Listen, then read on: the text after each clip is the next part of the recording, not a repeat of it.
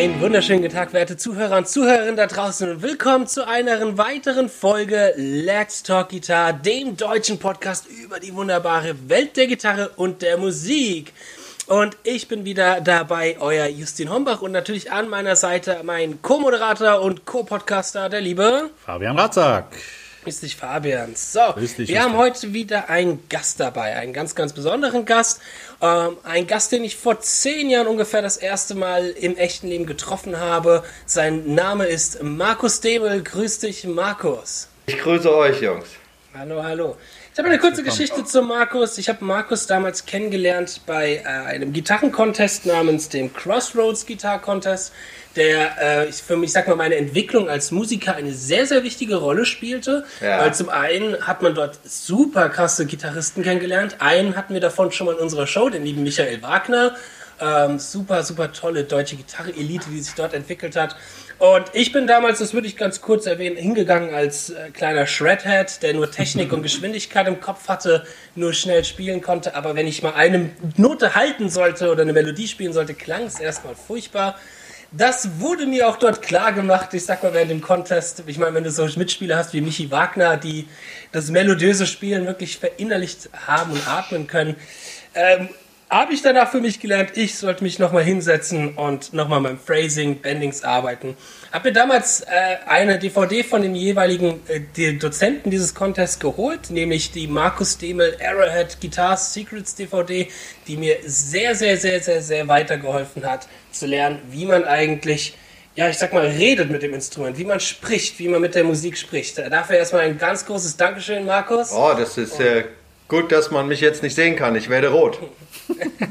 Natürlich direkt auch die Kaufempfehlung mit Absolut. dabei. Kaufen, Leute, kaufen. Gibt's nur noch als Download. Ist tatsächlich, glaube ich, 5000 Stück davon habe ich alleine über meinen Webshop verkauft. Das war, ja. Lohnt sich anzuschauen. Hat also ganz schöne Aspekte, wie man an das Instrument Gitarre rangehen kann, wenn es um Melodie und Phrasing geht. Und jetzt haben wir ihn in unserer Podcast-Show, den lieben Markus, und reden eine Stunde lang um ihn. Ja, Großartig. Markus, Markus.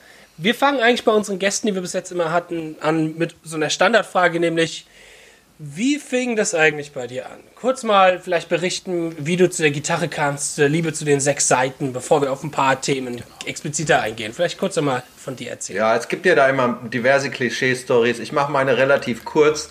Ich denke, bei mir waren es schon immer die sozialen Defizite. Ja, das heißt, äh, wenig, wenig Kontakt zu Mitmenschen. Was, was, Oh, Kennen wir alle, ne? Das, das, das, das, ich glaube, neben, neben, neben dem äh, Begehren zu dem anderen Geschlecht ist das, glaube ich, der eins, der die Motivation schlechthin. Man hat einfach viel Zeit.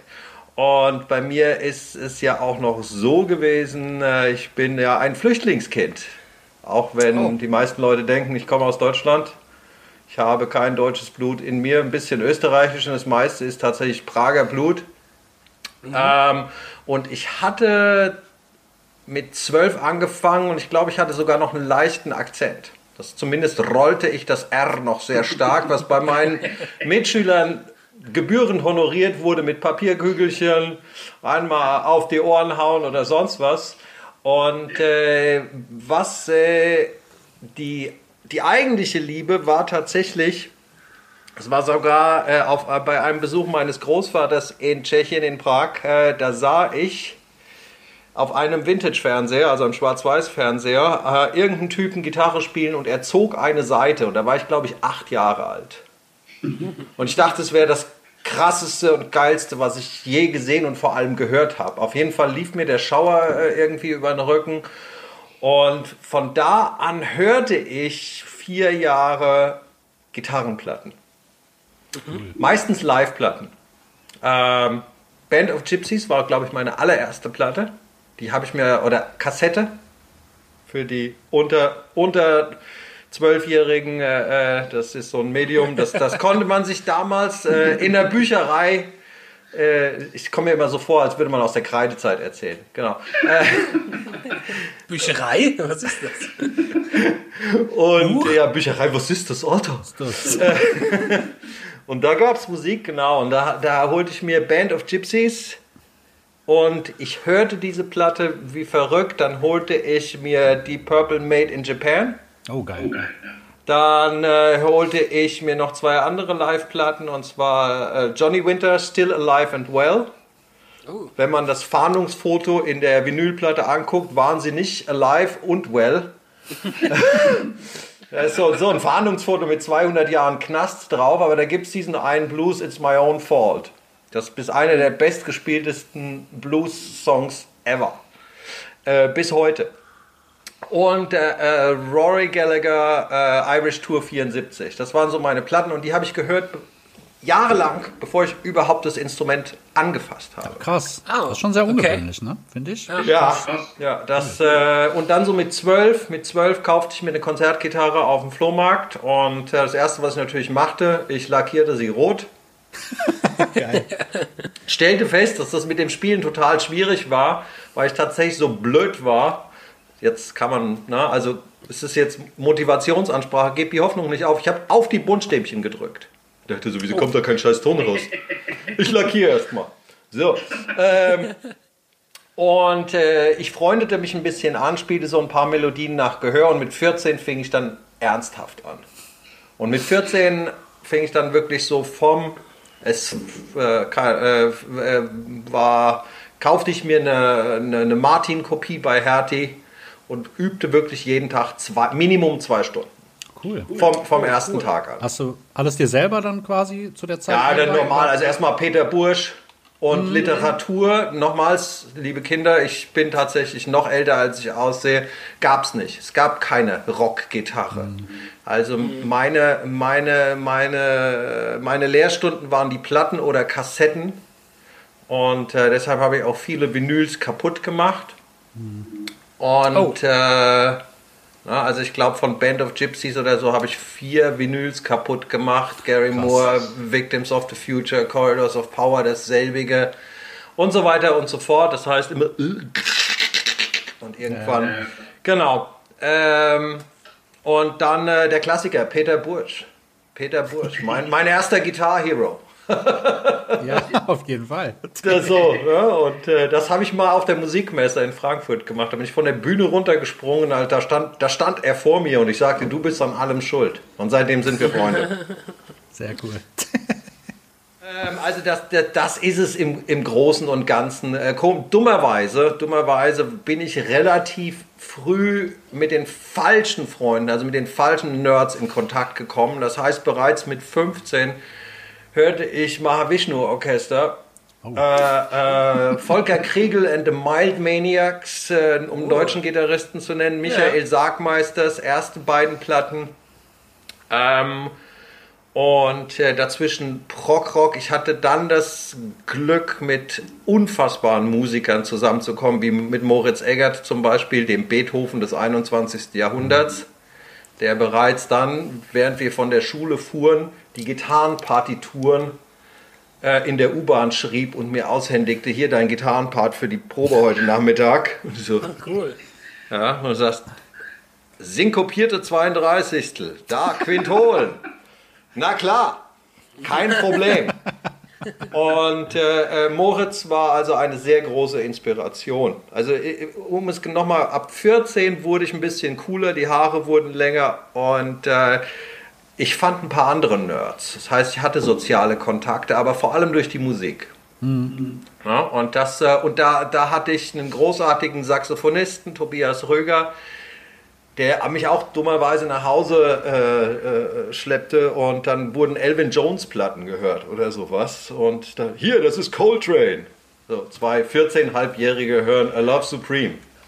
Ja, dann natürlich waren wir super uncool, aber äh, genau. Und äh, das ist wahrscheinlich auch der Schlüssel für meinen kommerziellen Misserfolg. Also, geil. nein. Äh, ähm, ich, die, ja, das ist, das ist die Kurzversion. Das ist, äh, und ab da war es eigentlich wirklich, ab dem 14.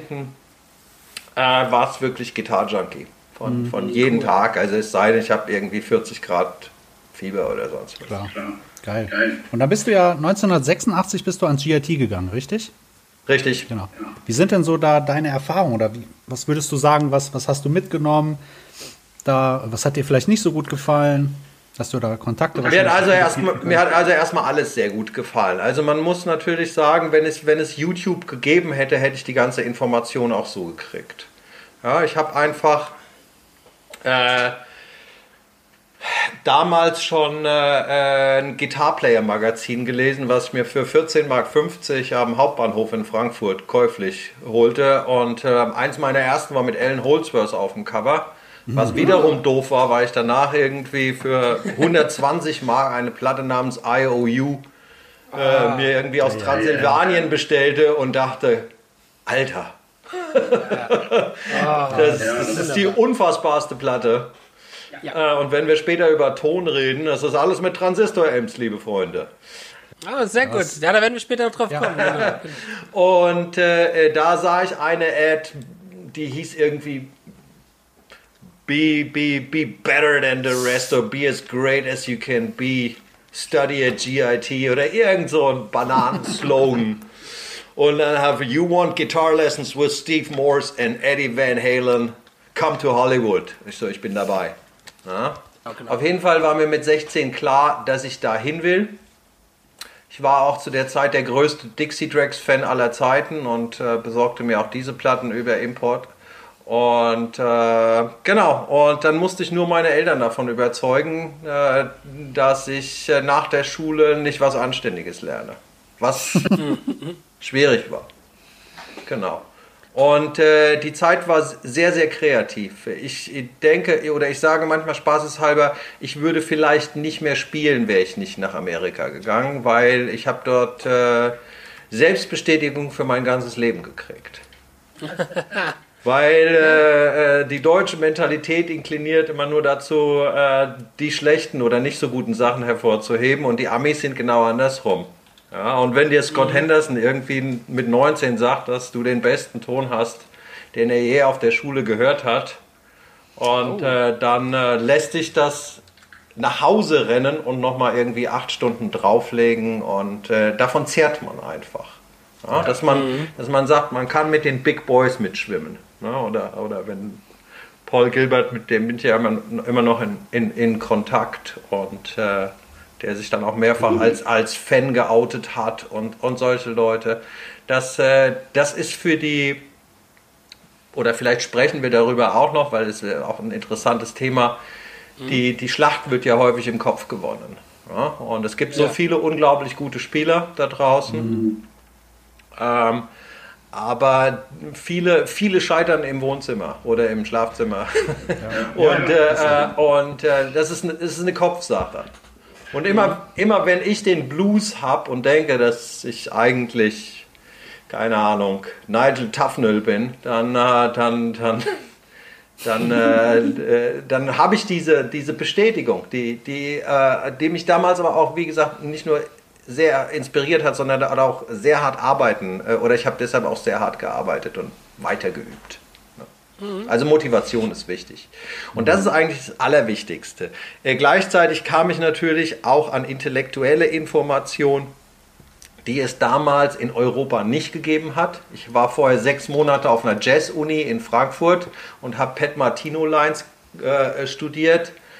Aber dieser ganze, ah, ich wollte spielen wie Alan Holdsworth und wie Eddie Van Halen und, und so. Und das konnte dir ja. niemand erklären.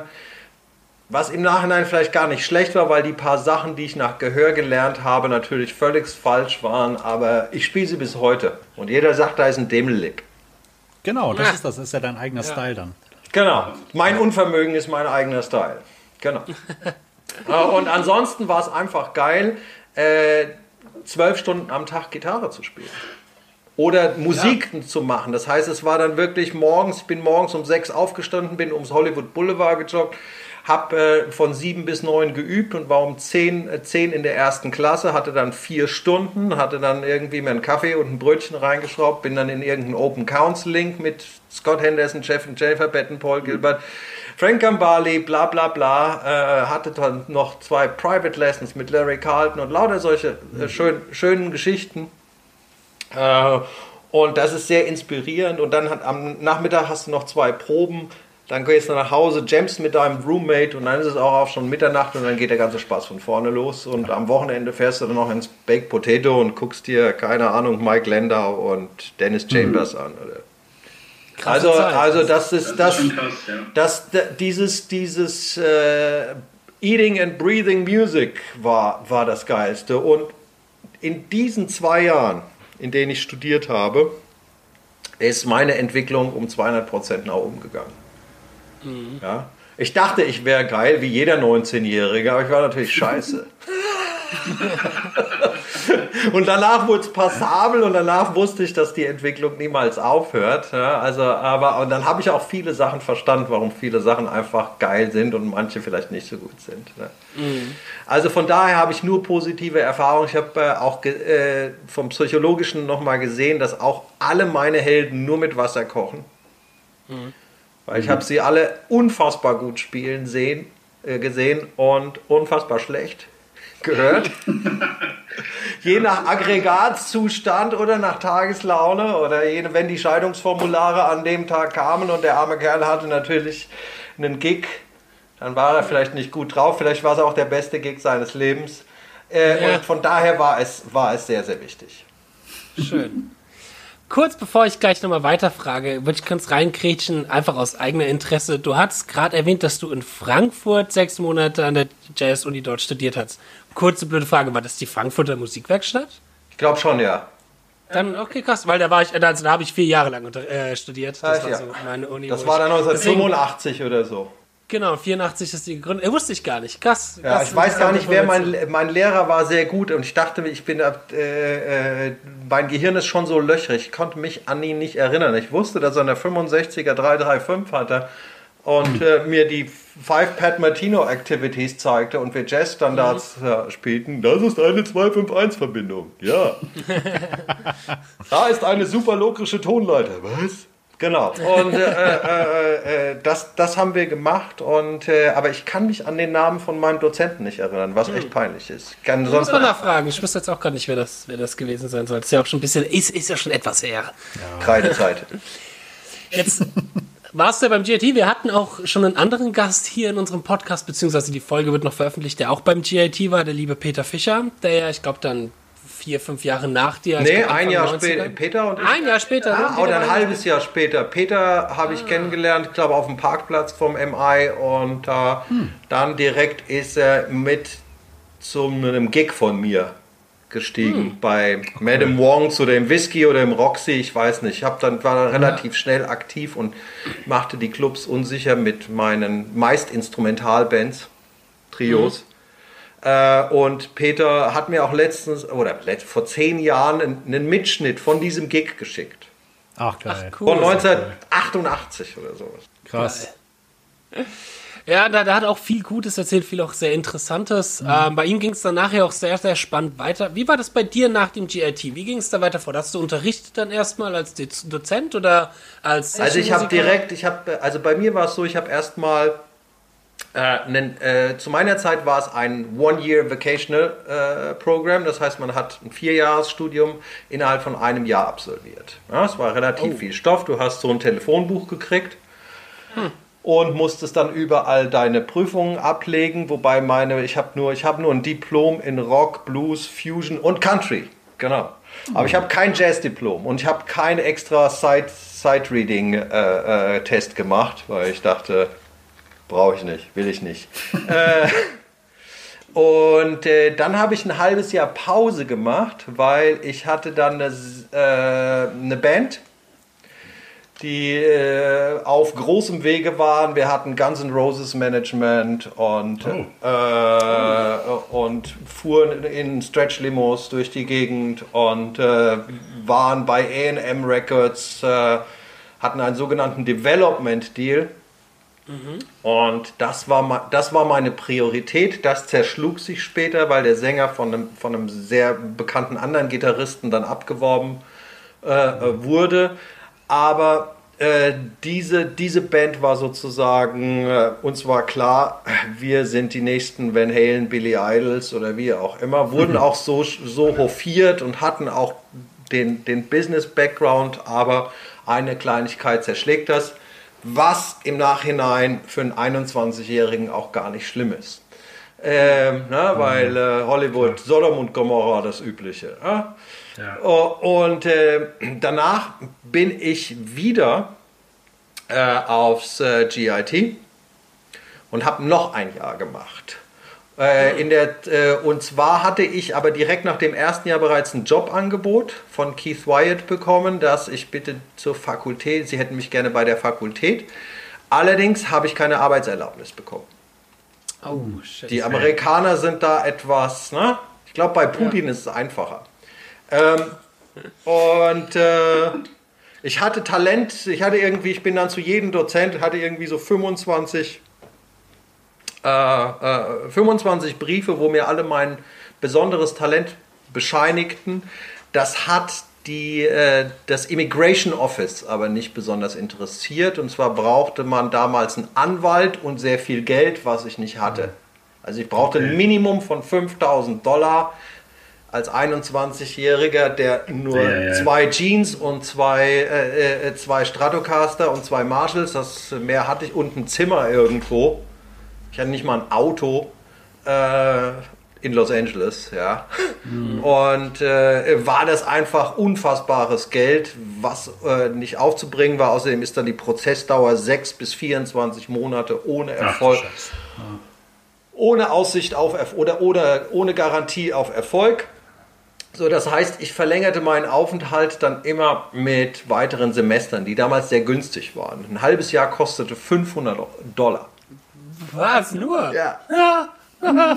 Das ist ja verglichen zu heute. Egal. Ja, ja, ich glaube, jetzt kostet so ein Jahr 20.000 Dollar oder irgendwie Ja. sowas. Damals kostet ein Jahr 4.000 Dollar.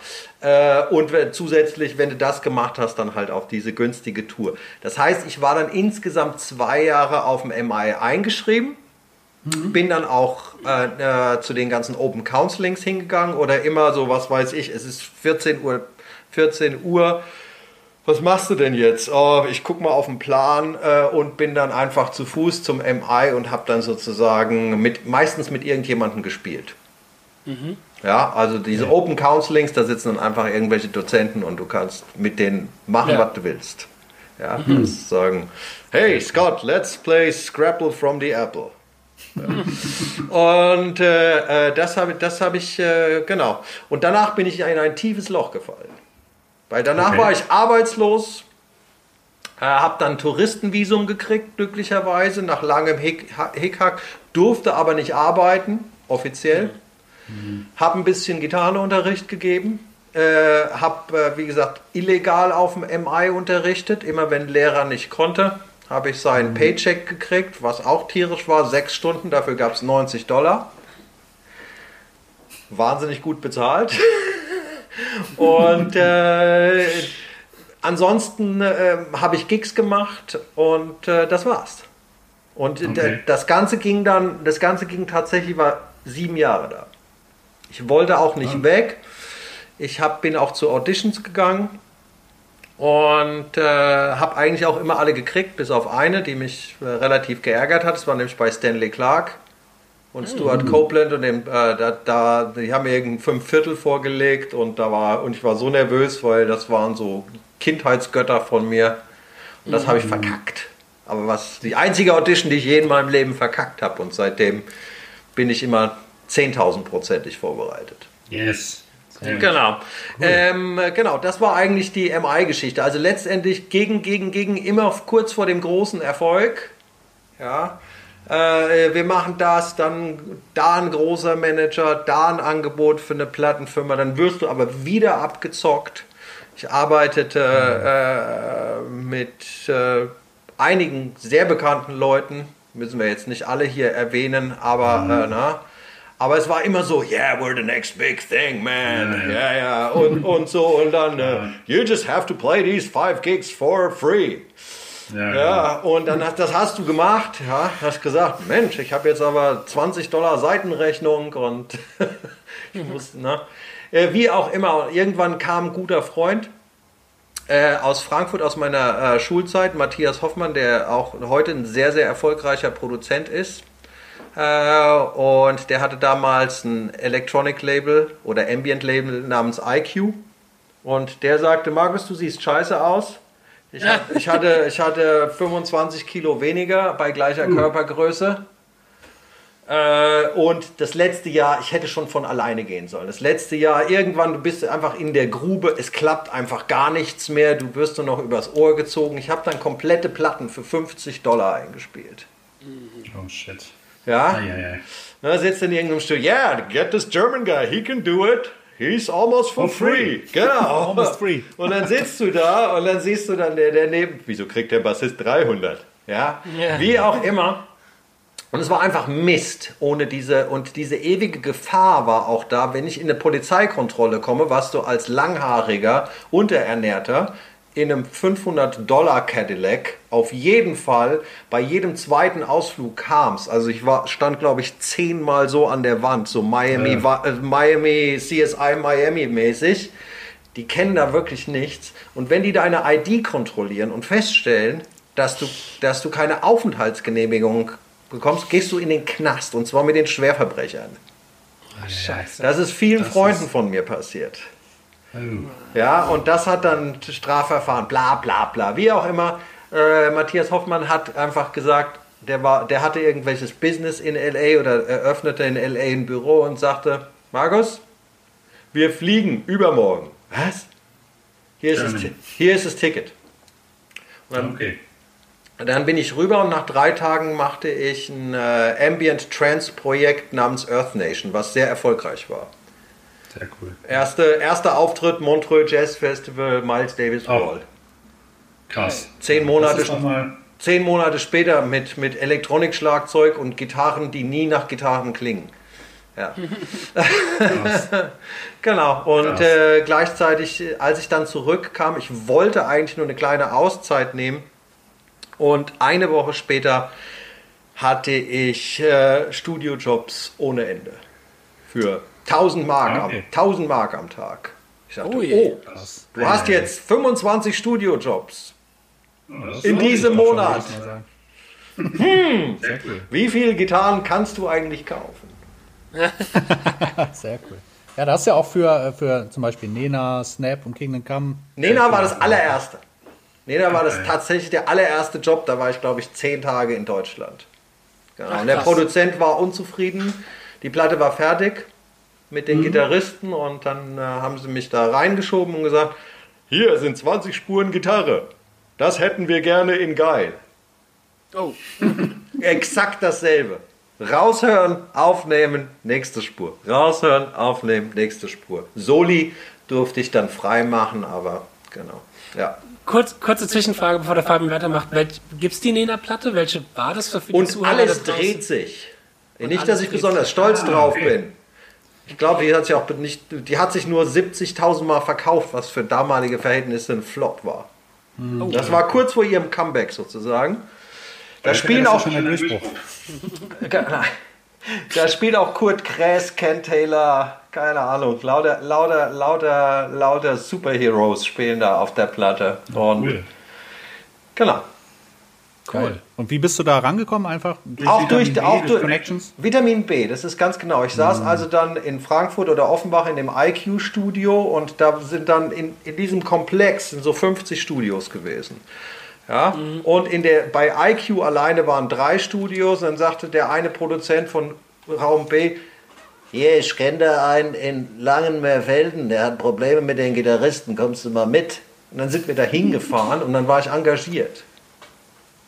Genau. Und zum Beispiel dieses Dolphin-Studio Langenmörfelden habe ich anderthalb Jahre lang fast jede Woche daran gearbeitet. Da habe ich dann auch Bobby Kimball gemacht, Pat Mears, keine Ahnung, französische Chansonplatten, alles was. Das war so eine Hitfabrik, bevor es pleite gegangen ist. Eine Seite mit SSL-Pult, eine Seite mit Neve-Pult, 200 Quadratmeter Aufnahmeraum die good old days, also kommst rein, alles Platin, wie, wie so in Los Angeles, was weiß ich, äh. Amigo Studios oder so. Ne? Geil. So, da hast du dann halt viel als Studio natürlich gearbeitet, als Studiogitarrist, aber du hast auch angefangen, dann irgendwann deine eigene Band zu gründen, namens Arrowhead, richtig? Ja. Wie ist dazu gekommen? Erzähl wissen wir vielleicht aus der Geschichte, wie es zu Arrowhead kam oder zu dieser Idee Arrowhead.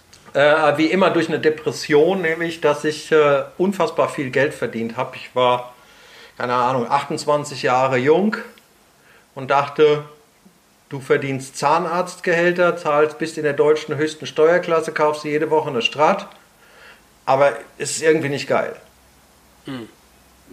Es ist nicht das, warum ich angefangen habe. Dann überlegt, gibt es eine Platte, auf die ich wirklich stolz bin, wo wenn Freunde vorbeikommen und sagen, hey, was hast du denn gerade gemacht? So.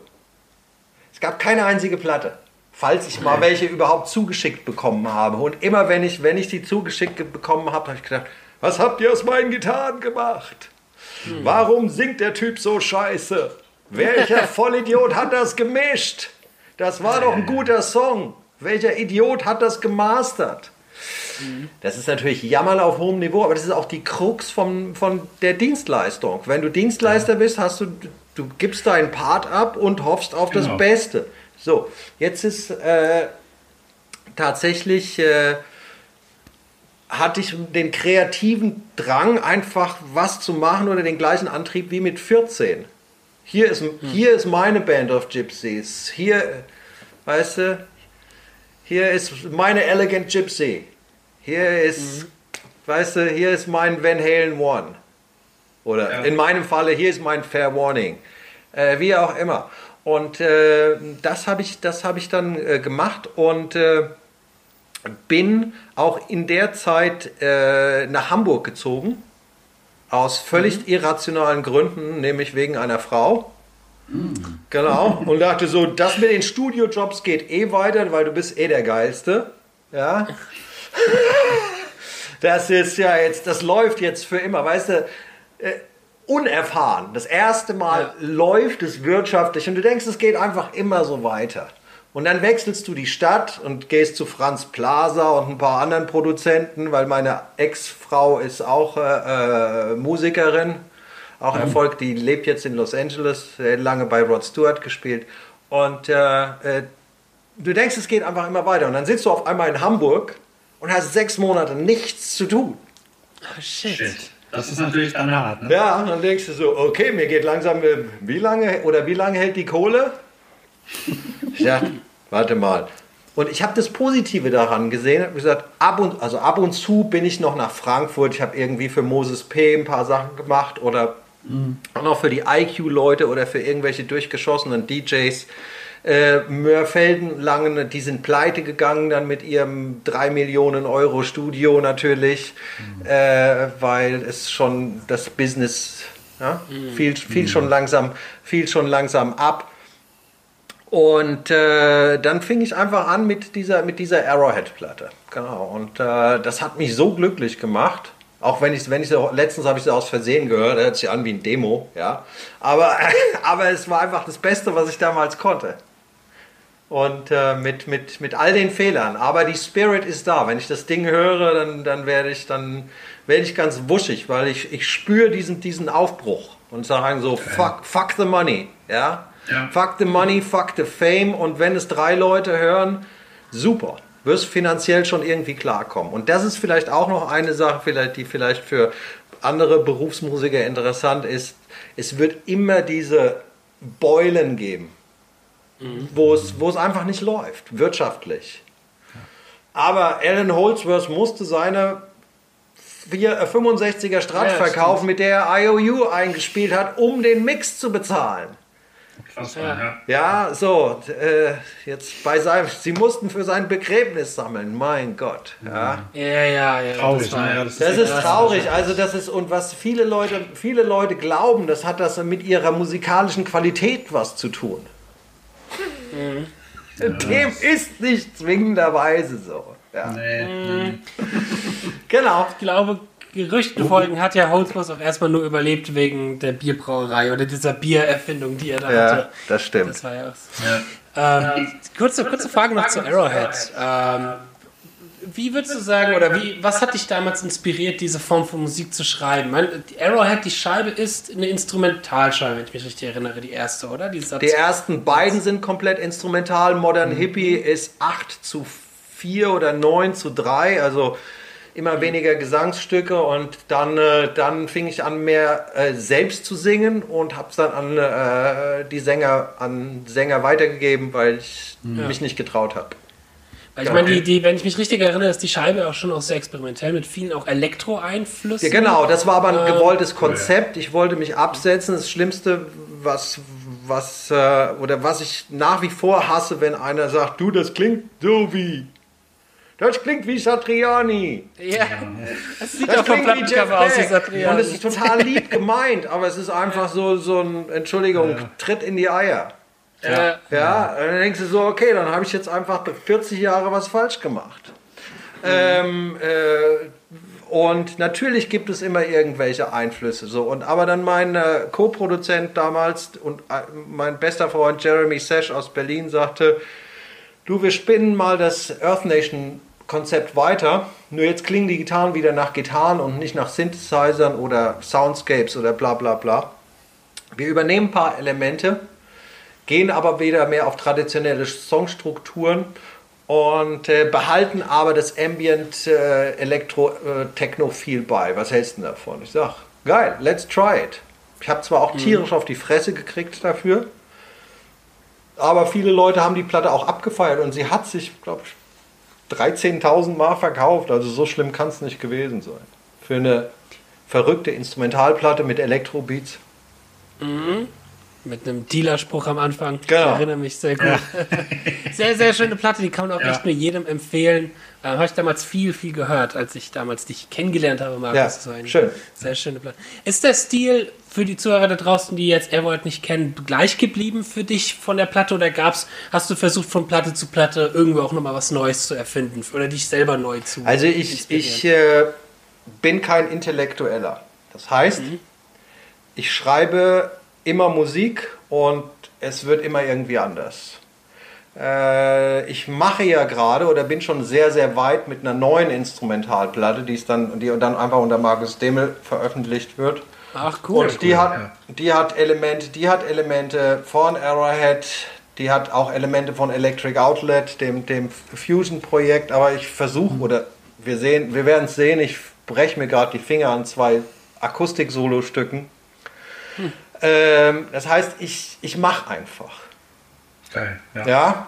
Cool. Und ich denke an nichts. Ich, de ich denke, dass, dass Intellektualität der Tod der Kunst ist. Du kannst zwar intellektuell lernen, aber dann, wenn es drauf ankommt, wenn du spielst oder schreibst, Auch muss es irgendwie unterhalb des Halses beginnen. Ja. Ja, du Ja. kannst dann im Arrangement oder beim sonst was, dann brauchst du vielleicht Know-how und sagst, okay, ich reharmonisiere jetzt die Melodie.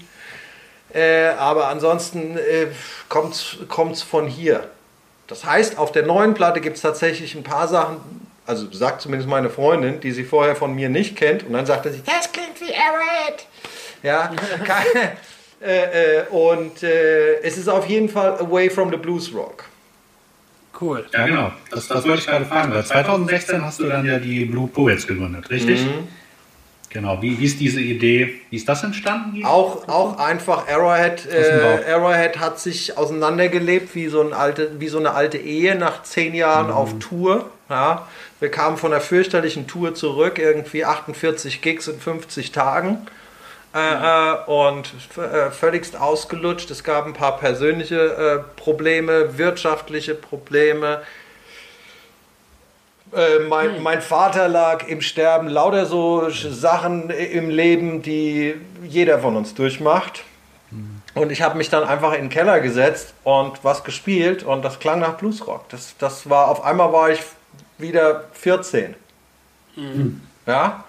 Auf einmal sagt, es klingt ein bisschen wie Gallagher auf, keine Ahnung, es klingt ein bisschen wie Van Halen, es klingt ein bisschen, na und? Ja. Mach's einfach.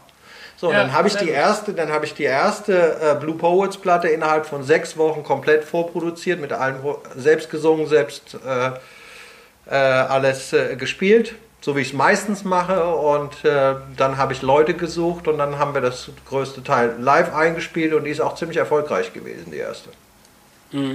Genau, aber auch wieder kein Plan. Ich wollte noch mal was anderes machen. Ich, ver- es gibt Bands, die ich sehr, sehr schätze, aber die machen die gleiche Platte 15 Mal. Ja. Okay. Und das ist, das ist, das, das können sie gerne machen, aber das ist einfach nicht meine Tasse Tee. So, das ist, ich will nicht, ich will nicht, äh, ich will auch nicht jeden Tag das gleiche essen. Ja, also auch Electric Outlet mache ich jetzt auch wieder. die, die Fusion-Geschichte, die so 70er Jahre Fusion, äh, Billy Cobham, Stratos, äh, Spektrum-mäßig ist oder School Day, Stanley Clark und Mini Mahavishnu, was weiß ich. Und das macht auch totalen Spaß jetzt wieder, obwohl wir es jetzt zehn Jahre nicht gemacht haben. Jetzt schicken wir uns gerade Files hin und her und jeder geht in sein Studio und gisch, gisch, gisch. Ja, geil. Wie war der Take? Ja, ganz gut. Los. Wie lang ist das Gitarrensolo? Ja, dreieinhalb Minuten. Super. Ja, also, äh, äh, Solange es Spaß macht. ja, das ist das, Das ist das das ist äh, für mich zumindest. Für, ich habe ich, ich, ich glaube mittlerweile daran, weil äh, dass mich mein Gitarrespielen ewig ernähren wird. Es sei denn, es passiert irgendwas Schreckliches und bisher hat es immer geklappt. Und gerade diese diese Covid-Zeit habe ich doch äh, teilweise, kann man das sagen, genossen. Nee, ich, eine einfach, ich war einfach so kreativ und musikalisch aktiv, weil ich mich kaum um Musikbusiness gekümmert habe. Ich bin immer nur im Keller in meinem Studio und verbringe da den ganzen Tag. Dann gehe ich in den Garten, dann gehe ich nach oben, übe ein bisschen oder übe das, was ich aufnehmen muss. Und äh, dann geht es von vorne los. Ja, oder ich nehme eine Orgel fünf Stunden auf und denke, über den zweiten Marshall, die linke Seite klingt besser. Den Rest machen wir DI. Ja. Lass mich den Das heißt- Leslie aufbauen. Ich nehme sechs Mikrofone. Ja, also das ist, das ist, äh, äh, so verbringe ich meine Zeit. Also könnte auch eine Weile für mich so weitergehen, wenn dann die Sache mit der Kohle nicht wäre. Ja. Ja. Das heißt, du nimmst alles bei dir zu Hause im Studio auf, Mhm. du hast dein eigenes Heimstudio und machst dann dort auch alle, alle Arbeit. Bis auf die. Drums mache ich alles. Drums könnte ich auch machen, aber, aber äh, meine Decken sind sehr niedrig. Okay. Okay. So, das heißt, ich kriege Phasing in den Becken, aber ansonsten bin ich 96 Kilohertz äh, äh, mäßig unterwegs und äh, Luxuswandler, Luxus Mic Preamps und 17 fertig mikrofonierte Verstärker. Boah, krass. Ja, das ist, äh, klingt nach einem Plan. Das heißt, du bist soundtechnisch, wir hatten es vorhin bei der IOU von Hopes schon mal angesprochen, bist du der analoge Mensch oder traust du dich auch in digitale Gefilde rein? Also ich habe mit den digitalen Sachen schon sehr früh experimentiert, noch vor eurer Geburt. Krass. Also ich hatte Fa- Fabian, Fabian ist 81. 81. Fabian ist 81 Okay, geboren. gut. Ich hatte ne? schon Mitte der 90er ein Digitech Endorsement und hatte dieses GSP 2101. Und Das hatte ich auch. Das habe ich auch tatsächlich versucht live zu verwenden und damit habe ich früher Demos gemacht. Das ist auch zum Teil auf den ersten Arrowhead-Platten zu hören, aber nur für äh, Effekt- oder Flächensounds. Ähm, ich habe danach tatsächlich eine Weile mit Line 6 zusammengearbeitet. Oh, cool. Und ich war, glaube ich, einer der ersten Besitzer des Wetter-Amps. Äh, Ah, den habe ich. äh, äh, und, äh, und da habe ich eine gewisse, äh, da habe ich ein bisschen die Lust auf das Digitale verloren.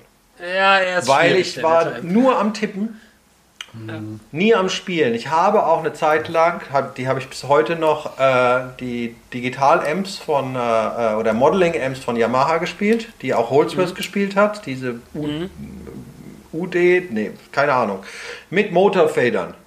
Ja. Ah, Äh, äh, zweieinhalbtausend Euro für ein äh, äh, Zwei-Server-Kombo und die waren viel, viel besser als die Line 6 oder die Hughes Kettners, diese Centeras oder wie hießen diese Sachen. Und danach habe ich bereits Nils Thomsen kennengelernt und der fing mir dann an, Verstärker zu bauen.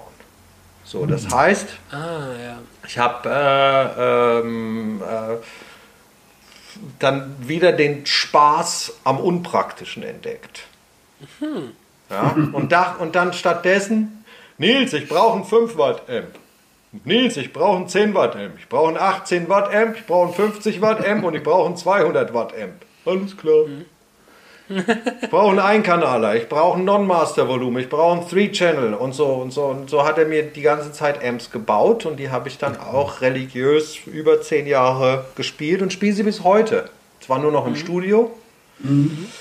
Und vor zwei oder drei Jahren habe ich in Budapest auf dem Gary Moore Memorial Konzert gespielt. Das findet immer am Garys Geburtstag statt darfst nur Gary Moore Songs spielen und äh, Äh, da, da, Marcus, what amp you want? Marshall or Fender? Marshall. So, und dann, hab ich, dann haben sie mir einen JCM 800 hingestellt und den habe ich dann mit meinem Schüler-Setup ge gespielt mit, äh, mit äh, zwei Zerrern und einem Delay. Boss DS1, den ich seit meinem 14. Lebensjahr habe, also der ist, der, da, ist, ne? da ist nichts mehr Oranges dran. äh, äh, und, und meinem Sweet Elephant und ein Delay und ich hatte einen Live-Sound, wo ich dachte, ich sterbe. Am Anfang hat der Amp, Amp mir totale Angst gemacht, weil ich war diese Gewalt einfach nicht mehr gewohnt. Und ich dachte, ich glaube, ich muss die Brille abziehen, sonst splittern die Gläser. Äh, und dann aber in der Band und auch es war eine größere Halle, so ein Tausender-Ding. Monster. Und seitdem spiele ich wieder Marshall. Ach, geil. Seitdem, Cool. seitdem, und Marshall hat das glücklicherweise gleich spitz gekriegt und stellt mich jetzt zu mit vielen schönen Amps. Genau. Also ich, um die Frage zu beantworten, ich habe kein XFX, ich habe keinen Camper, auch wenn Camper hier sich schon gemeldet hat, ob sie meine Amps profilen können. äh, ich, äh, ich bin aber nicht religiös, was diese Sachen angeht. Weil ich habe auch tolle Gitarrensounds DI aufgenommen in meiner Studiozeit, weil auch manche Hitproduzenten waren zu blöd, eine Gitarre anständig zu mikrofonieren. Ja, das stimmt. So, also ich glaube, dass, diese, diese Diskussion völligst überzogen ist.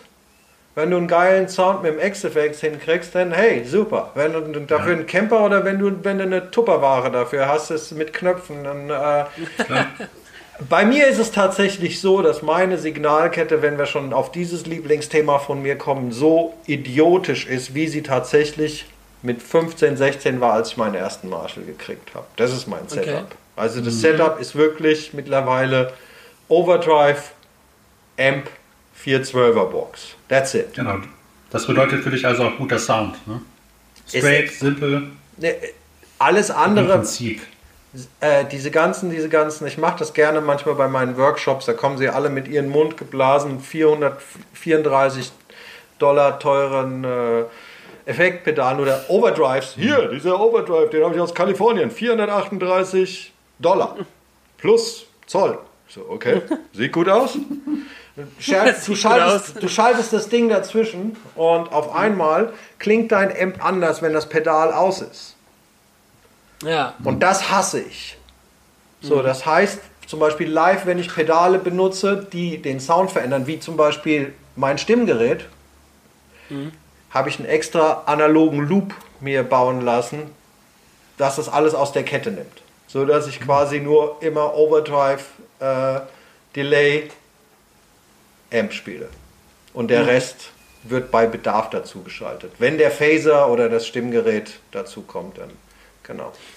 Ja, ich wollte gerade meinen, weil du hast bei, bei Arrowhead hast du, glaube ich, wahrscheinlich noch viel mehr Effekte benutzt. Vor allem gibt es ja auch dann gewisse Sounds, wo du diese Phaser, Laser, ge- ähm, irgendwelche Alien-Sounds Mhm. Ja. mitmachst. Da war wahrscheinlich das Pedalboard noch ein bisschen größer damals. Das war, äh, die Rodis haben es Beebliss 2 getauft.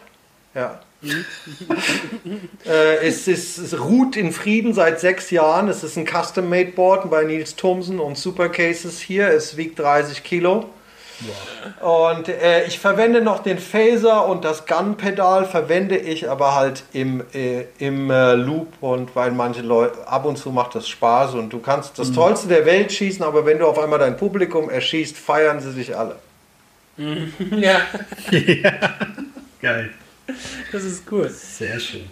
Du hast gerade was angesprochen, was mich auch auf die nächste Frage über dich bringt, nämlich Workshops. Das heißt, du bist auch als Pädagoge tätig, ne? Du unterrichtest oder hast das eine Zeit lang gemacht oder wie sieht da so deine Ich mache das, ich mache meine eigenen, ich mache, ich bin so ein Mensch, der alles selber gerne macht. Ja?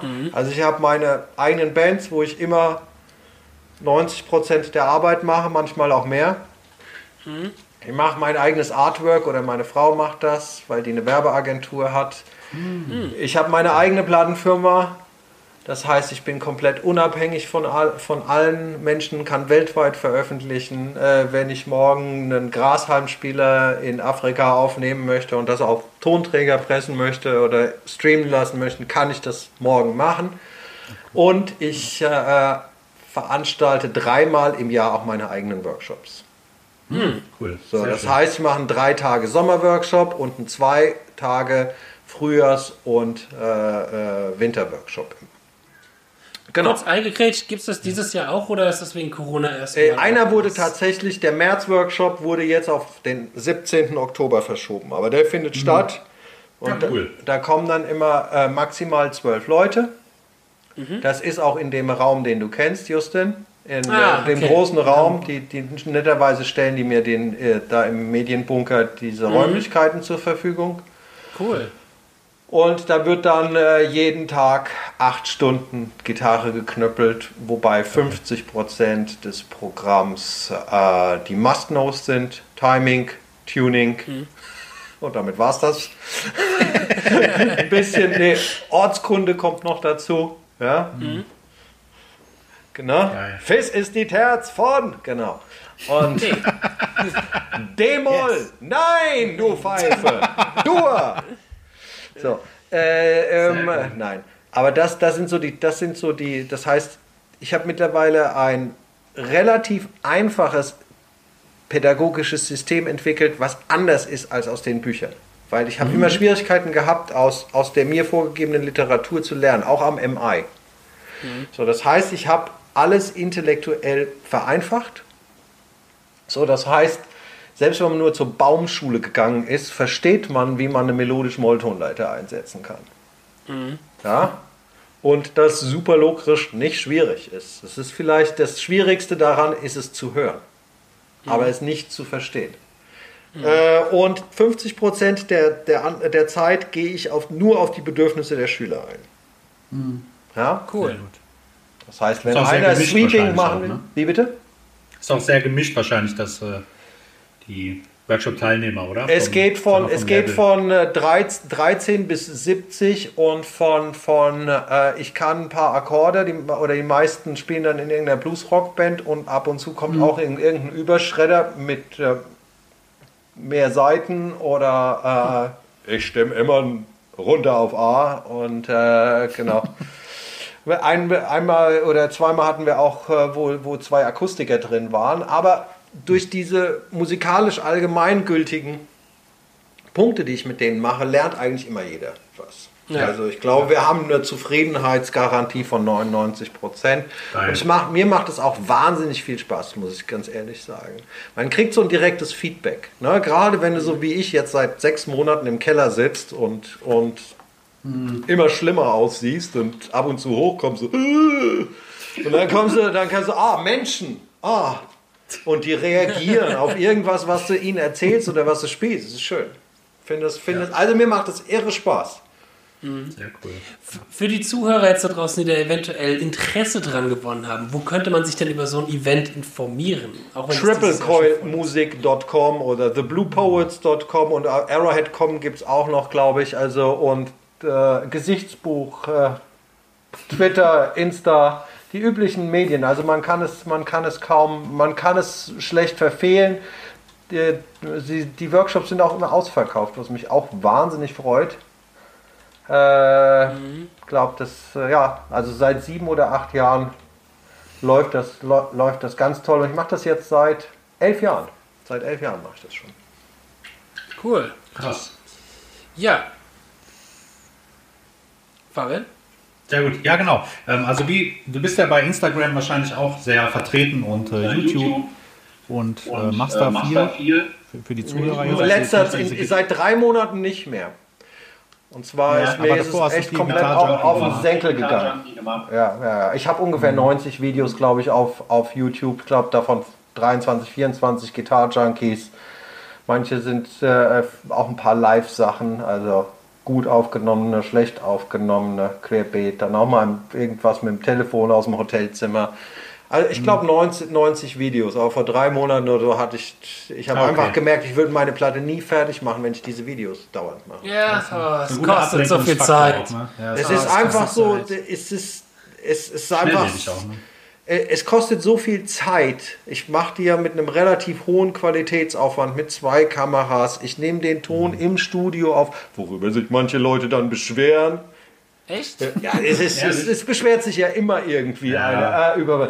Ja, aber wie kannst du den Marshall so laut machen? äh, die Box ist im anderen Zimmer. Ja, da musst du doch erst mal reingehen. Ich sag, das sind 128 dB, weil ich, ich reiß mir doch nicht selbst den Kopf ab. So nimmst du halt Gitarre auf oder so nehme ich Gitarre auf, oldschool, mit, mit, mit äh, Boeing-Lautstärken. Und äh, das hat mir, äh, und auch ich schneide das dann, also nicht den Ton, sondern aber auch das Bild, welche Kameraeinstellung und das kostet einen Tag Arbeit, so ein Video. Aha, Und es ja. bringt wenig Geld. Es bringt wenig Geld. Natürlich, äh, äh, äh, wahrscheinlich wegen den Videos habe ich viele von meinen äh, Signature Sweet Elephant Overdrives verkauft. Das wollte ich gerade fragen, genau. Die, die baust ja auch deine eigenen Effekte. Ne? Ja. Das ist auch sehr interessant für die Zuhörer, Auch wieder- wenn die Interesse haben. Ja, es ist auch wieder, wieder zum Beispiel jetzt glücklicherweise gleich nach unserem Ding hier werde ich wieder frische holen, weil wir schon wieder ausverkauft sind. Das ist einfach, wir machen nicht wahnsinnige Stückzahlen, da kommen halt immer 20, 30 und dann irgendwie ein paar Wochen später sind die dann wieder alle weg. Und auch das ist wieder, ähm, ich, ich kann einfach nicht die Finger, äh, ich, vielleicht sollte ich die Finger aus mehr äh, oder nicht in alles reinstecken. Aber ich habe einfach 20 Verzerrer und ich war nie tausendprozentig mit einem zufrieden. Und dann dachte ich, okay, dann, Ja. dann mach doch deinen eigenen. Und das, Ja. Und, was ist da dein Rezept für, für, die, für dieses mein, Pedal? Meine Ohren, meine Ohren. Ich geb, es Nein, gibt das ist klar, aber ich sag mal, wa- wa- was, was macht das Pedal oder was unterscheidet das Pedal? Oder? Das Pedal äh, Nummer eins ist der diskrete Signalfluss. Ja, oder äh, natürlich ist es eine Verbindung meiner beiden Lieblingspedale, nämlich des alten TS9, nicht des 808. Der 808, auch wenn alle sagen, der viel teurer ist, der kleine Fußschalter nimmt Signal weg, liebe Freunde. Jetzt werde ich gleich erschossen von der Stevie Ray Community. Deshalb hat Ibanez die Fußschalter geändert. Ja, Ja. die Fußschalter klauen Signal. Äh, äh, äh, und äh, dann äh, hat er aber ungefähr das 150% mehr Gain als dieser Tube, als ein Tube Screamer. Das heißt, ich kann einen Classic Rock Sound in einen cleanen Amp, sofern es ein guter Amp ist der, äh, und eine gute Gitarre und vielleicht ein guter Spieler, kriege ich einen guten Lead Sound schon. Kein Metal Sound, aber sagen wir mal Live at the Fillmore East geht über einen cleanen Amp. Ja, das ist oder äh, das ist so äh, und äh, er ist unmöglich, es ist unmöglich einen Scheißsound mit dem Pedal einzustellen. Au. Man hat ist ein das, ist, das liegt und zwar ist es, ist es die, die, der Tonregler. Das Pedal ist simpel. Ich weiß, dass viele Leute sagen, wieso habe ich keinen separaten Mitten, Bass und sonst was Regler? Weil gerade auf der Bühne ist das ein Albtraum manchmal. Dann kommst du an deinen Bass oder Mittenregler und dann, dann, dann ist alles, dann ist alles wieder hinüber. Dann musst du ein bisschen am Feintunen. Und äh, gerade die Klangregelung hat einfach sehr, sehr viel Zeit gekostet. Also es ist tatsächlich auch schon die dritte Version. Das heißt, äh, ja?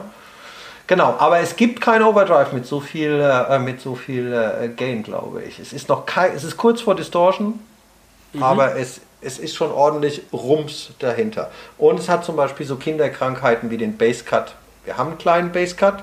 Wir ha ja, wir haben Kompression, aber anders als bei einem TS.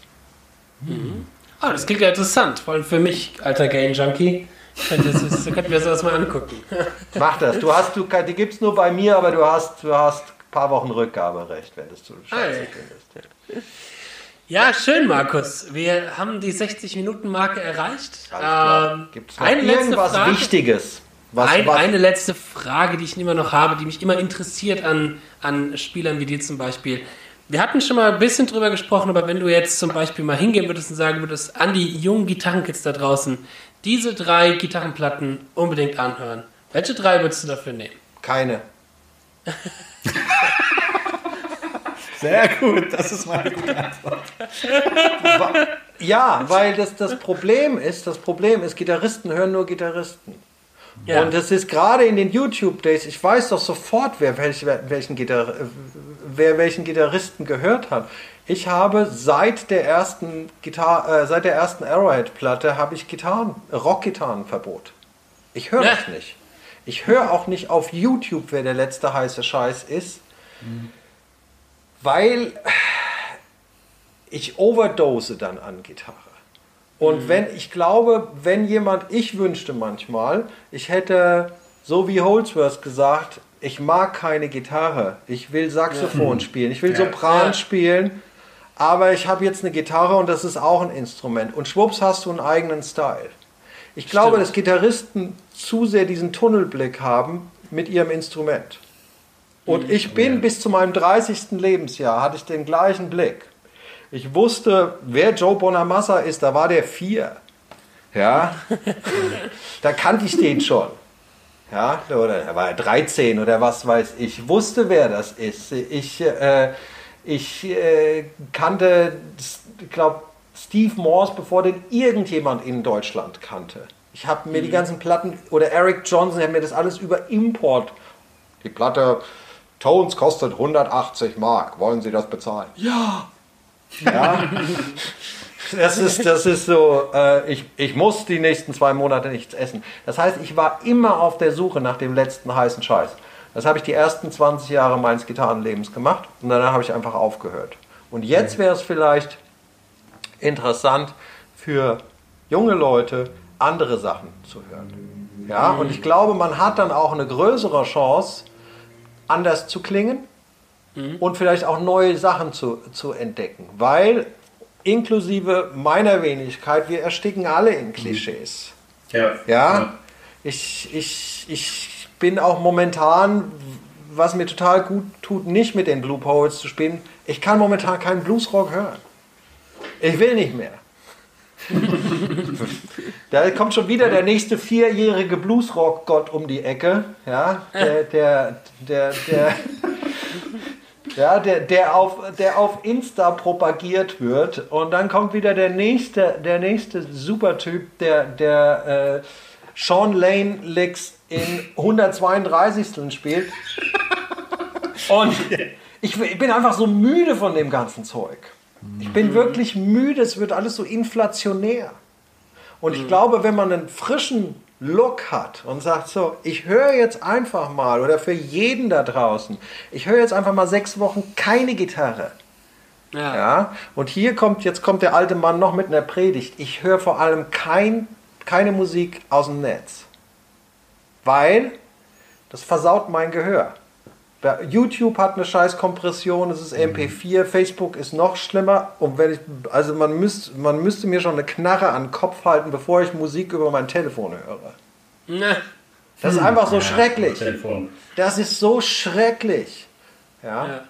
Und äh, wenn man irgendwelche Platten hört, dann sollte man Platten hören und sollte sie nicht schauen. Das, Das ist auch noch so, Ja. so, so. Man lernt so viel mehr mit geschlossenen Augen. Ja, wir haben schon damals, in, als MTV ankam mit meinem Roommate, hey, let's do the MTV test. How do you like the song when you close your eyes? Ich sagte, ja, Madonna ist scheiße. Also schon damals aufgefallen, dass sie nicht singen kann. So, weißt du, also nichts gegen. Natürlich äh, eine, eine hart arbeitende Frau, so, aber wenn man nur die Musik, wenn man wirklich nur an Musik interessiert ist, dann passiert das hier und, über, und nicht über die Augen. Und ich glaube, das ist das größte Problem von jungen Gitarristen heute. Ja. Die spielen Sachen, äh, da hätte ich früher für gekillt. Ja, die, letztens habe ich einen, hat mir einer einen 15-jährigen Italiener oder Russen vorgespielt, Ja, ja, der, ja. der, der Racer X rückwärts gespielt hat und, und äh, Der dann. mit der Brille und diesen ja, Haaren. genau. Max, ja, ja, genau. Ja, ja, ja. Ich dachte so, irre. Völligst, völligst irre und der, der spielt irgendwie besser als Ingwie und Racer X besser als Paul Gilbert und, und oder wie, wie in den Hochzeiten und alles und kann dann aber auch eine Tchaikovsky-Konzerto spielen oder sonst was. Das ist völligst wahnsinnig. Das ist völligst wahnsinnig und das ist auch großartig. Aber was passiert, wenn jemand sich einfach mal entfernt von der Sprache, von der traditionellen Sprache der E-Gitarre? Vielleicht spielt er was völlig anderes. Ja, wenn du dir die ganz großen, wenn du dir Hendrix, Van Halen, Django Reinhardt alle anguckst, die haben komplett alles irgendwie ignoriert. Ja, das war's dann. Ja, und sie waren, und wenn man die Sachen versucht, bis auf Django, äh, heute zu spielen, wenn ich heute Van Halen licks, äh, im Vergleich zu den Schreddköppen, was die heute machen, ist es totaler Kinderkram. Aber wie kreativ ist das denn? Ja. So, also dieser kreative, dieser kreative Faktor. So, Holdsworth, vielleicht noch als Schlusswort, hat gesagt, auf die Frage hin, do you avoid certain guitaristic things? Und er sagte, in a word, yes, all of them. Ja. Ja. Ich ziehe keine Seiten. ja. Ich benutze kein Plektrum, um Akkordschronks zu machen. Ich mute keine Seiten. Und es ist so, was? Was? es sind ganz, es sind letztendlich ganz simple Dinge. Es sind ganz simple Dinge und äh, äh, wenn man das macht, klingt man sofort ein bisschen anders. ja. Also von daher eine, Empfehlung auszusprechen, kann ich habe, ne, ist, ist vermessen. Weil wenn ich Death Metal höre, ist es was anderes, wie wenn ich Bebop geil finde. Also das ist das, äh, das und alle hören die gleichen Platten. Ja. Gut. Jetzt habe ich euch zugetextet. Nee, nee, eine schöne letzte Wort, eine schöne Ja. Predigt vom, vom Meister Demel. Sehr schön. Ja, Großartig. danke. Äh, Fabian, du schickst mir noch eine, eine Mailadresse, an den ich die Audio-File schicke. Ja, klar, mache ich. Genau, genau, das Ja. machen wir gleich. klar. Genau. Erst, erst wollen wir uns auch verabschieden bei unseren Zuhörern und Ah, bei dir, Markus. Bin schon weg. Bin schon weg. Muss üben. Es gibt jetzt neue T-Shirts. Äh, äh, kann jetzt nicht. Bin am Üben. Ja. Ja, danke dir, Markus, für das tolle Gespräch. Das war Ja, sehr, sehr spannend. Sehr, sehr schön, dass du hier bei uns in der Show mit dabei warst. Äh, danke dir dafür eine große Vielen Ehre. Dank, Justin. Vielen Dank, Fabian. Ihr, Genau. toll, toll, dass ihr sowas macht. Ja. Das macht auch sehr, sehr viel Spaß. Das ist auch immer wieder sehr. Also, es ist schön, Fabian. Das Ja, macht ist etwas, was uns echt sehr gefällt. Uns ist auch, an, an, also verglichen mit YouTube-Videos, deutlich entspannter und angenehmer und einfacher. Ja, klar. Wir sind, Absolut. ich sehe auch einfach zu scheiße aus für YouTube. Nein, für Instagram. Für Instagram. Was habe ich letztens gehört? Wenn Beethoven, wenn Beethoven Instagram-Account machen würde, würde er keine 500 Follower kriegen. Das ist fies.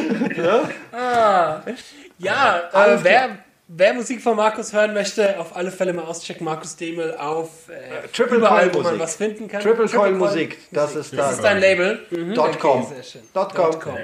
Alles klar, Sehr, sehr Jungs. schön. So, danke dir, Markus. Danke dir an die Zuhörer da draußen für die äh, Folge, dass ihr da durchgestanden seid. Die komplette Stunde. Das war sehr, sehr Dass spannend. ihr es überlebt habt. ja, Markus. Tschüss, Macht's tschüss. gut, Wir sehen uns. Dank. Ich wünsche dir was. Ciao. Ciao. Ciao. Ciao. Ja, liebe Let's Talk Gitarre-Hörer, ähm, vielen Dank fürs Zuhören. Vielen lieben Dank, Markus, für die wunderschöne Folge mit dir. Hat echt Spaß gemacht. Und ähm, wenn ihr uns unterstützen möchtet, wir haben einen Patreon-Account. Äh, da bieten wir zusätzlichen Content an, sprich Extra-Folgen oder auch den Lick der Woche.